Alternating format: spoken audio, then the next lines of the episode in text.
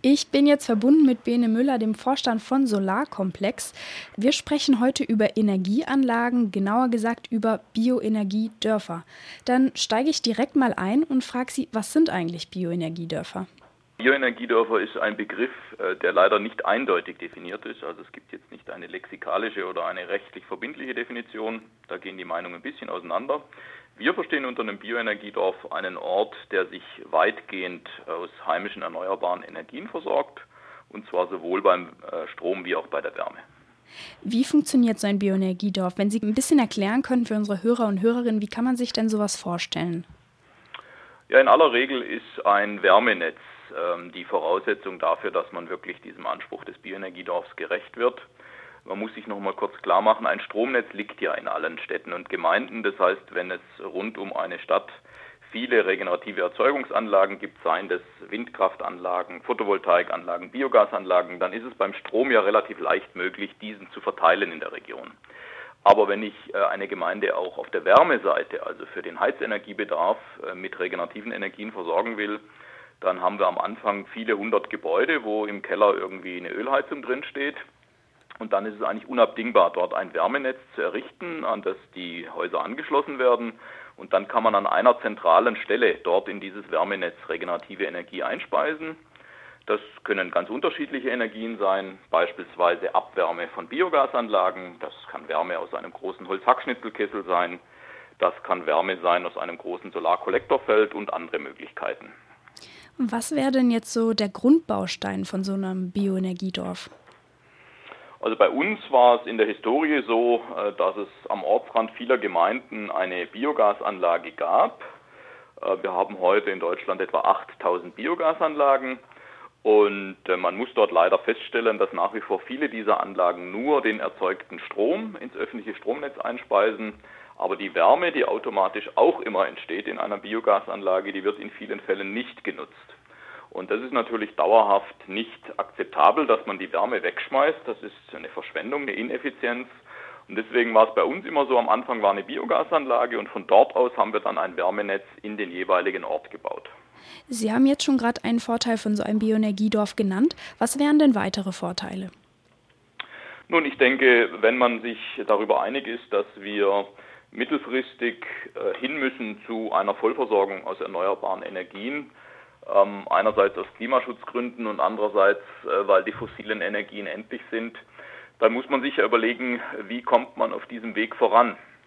Und es ist einfach äh, eine viel schnellere Strategie, ein ganzes Dorf umzustellen mit einer konzertierten Aktion, mit öffentlichen Veranstaltungen, ähm, als darauf zu warten, dass jetzt Hunderte von Hauseigentümern individuell diesen Schritt gehen weil meistens machen sie das ja dann erst, wenn die Heizung äh, sehr alt ist und ohnehin ausgetauscht werden muss oder wenn der Leidensdruck so hoch ist, weil die fossilen äh, Energiepreise so hoch sind und im Moment sind sie ja gerade nicht hoch.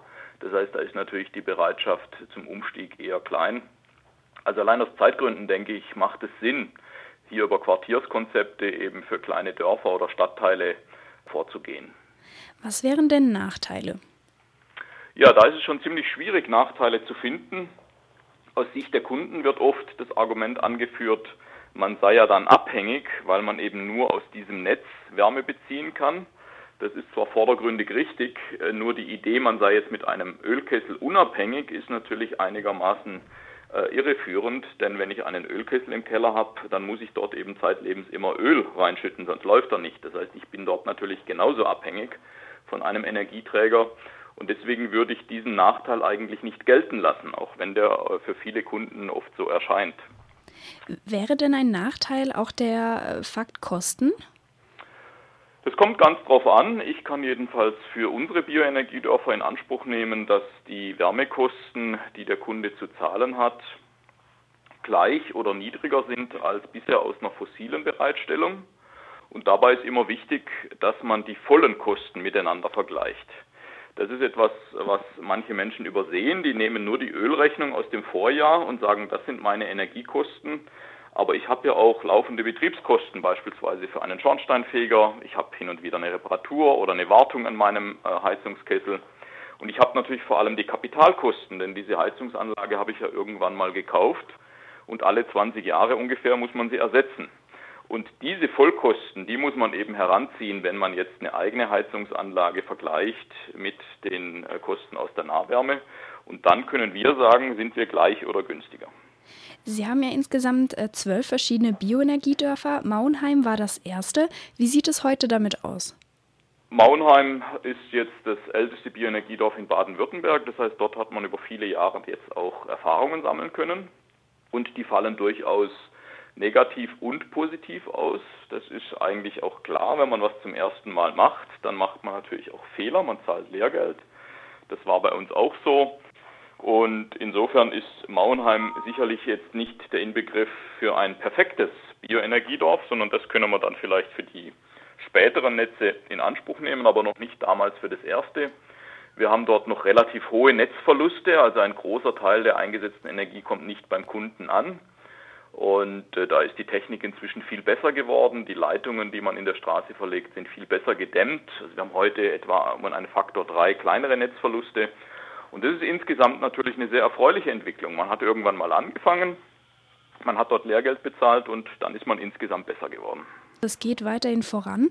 Ich spreche jetzt mal die Zukunft an. Was wären bei Ihnen zukünftige Projekte?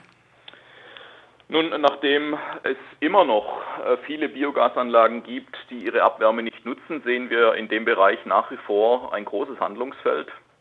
Man muss auch ganz klar sagen, Biogasanlagen, die am Ende der EEG-Vergütung keine Wärmenutzung haben, die werden auch nicht weiter existieren können, weil man braucht diese Zusatzeinnahmen aus dem Wärmeverkauf. Insofern ist ein Wärmenetz immer auch ein Stück weit äh, eine Verbesserung der wirtschaftlichen Situation dieser Biogasanlage. Also das ist in beide Richtungen eine Win-Win-Situation. Und was uns jetzt in den letzten Jahren verstärkt auffällt, ist das Thema der industriellen Abwärme. Also es gibt auch bei Gewerbe- und Industriebetrieben zum Teil absurde Situationen, wo also riesige Wärmemengen über Kühler auf dem Dach ähm, verschwendet werden und auch dort macht es natürlich Sinn, Wärmenetze aufzubauen, damit man diesen Überschuss in der Nachbarschaft verteilen kann. Also da ist insgesamt ähm, die deutsche Gesellschaft natürlich noch sehr ineffizient und über den Bau von Wärmenetzen kann man das verbessern. Was mir immer wichtig ist bei dem Stichwort der Bioenergie Dörfer, es wird ja meistens über die Dörfer gesprochen und das hat dann immer so ein bisschen einen niedlichen Charakter. Man sagt, ja, die kleinen Dörfer, da funktioniert es, aber die meisten Menschen leben ja in den großen Städten. Und da möchte ich halt einfach darauf hinweisen, dass man natürlich solche Konzepte in angepasster Form auch in Städten umsetzen kann. Natürlich kann man auch in Stadtteilen Wärmenetze errichten, die man über regenerative Energien versorgt. Und auch dort macht es natürlich Sinn, ähm, weil man schneller vorankommt und weil man unterm Strich für die Zukunft flexibel ist. Weil Sie müssen sich vorstellen, wenn mal ein Wärmenetz verlegt ist, kann man ja in der Zukunft jede regenerative Energie dort einspeisen. Ähm, das ist, glaube ich, der entscheidende Vorteil und da sollte man sich nicht von den Dörfern blenden lassen, sondern eigentlich mehr die Wärmenetze sehen. Was könnten Sie jetzt den Hörer und Hörerinnen raten, wie sie sich da vielleicht besser informieren können? Also zunächst einmal empfehle ich immer ähm, die eigene Anschauung, also Exkursionen, Besichtigungen, damit man einfach besser versteht, wie die Dinge funktionieren, mit den eigenen Augen, mit den eigenen Ohren. Ähm, da bieten wir beispielsweise jeden Monat kostenlose Erlebnistouren für erneuerbare Energien an. Da muss man sich einfach nur anmelden und dann kann man da mitfahren, dann werden Projekte angeschaut. Das, denke ich, ist ein guter Einstieg, um sich selbst eine Meinung zu bilden. Und wenn man dann in einem Dorf wohnt, wo man sagt, da würde ich auch gerne so ein Konzept umsetzen, dann ist natürlich wichtig, dass man die richtigen Leute zusammenbekommt, weil als Einzeltäter ist es eigentlich nicht machbar. Man braucht äh, die Unterstützung vom Bürgermeister und vom Gemeinderat. Man braucht äh, sicherlich auch einen gewissen Sachverstand, wenn es dann darum geht, vielleicht eine Bürgerenergiegenossenschaft zu gründen. Also da ist es dann im zweiten Schritt wichtig, dass man die richtigen Leute auch zusammentrommelt. Dann danke ich für diese Information und vor allen Dingen für dieses Interview. Ja, gerne.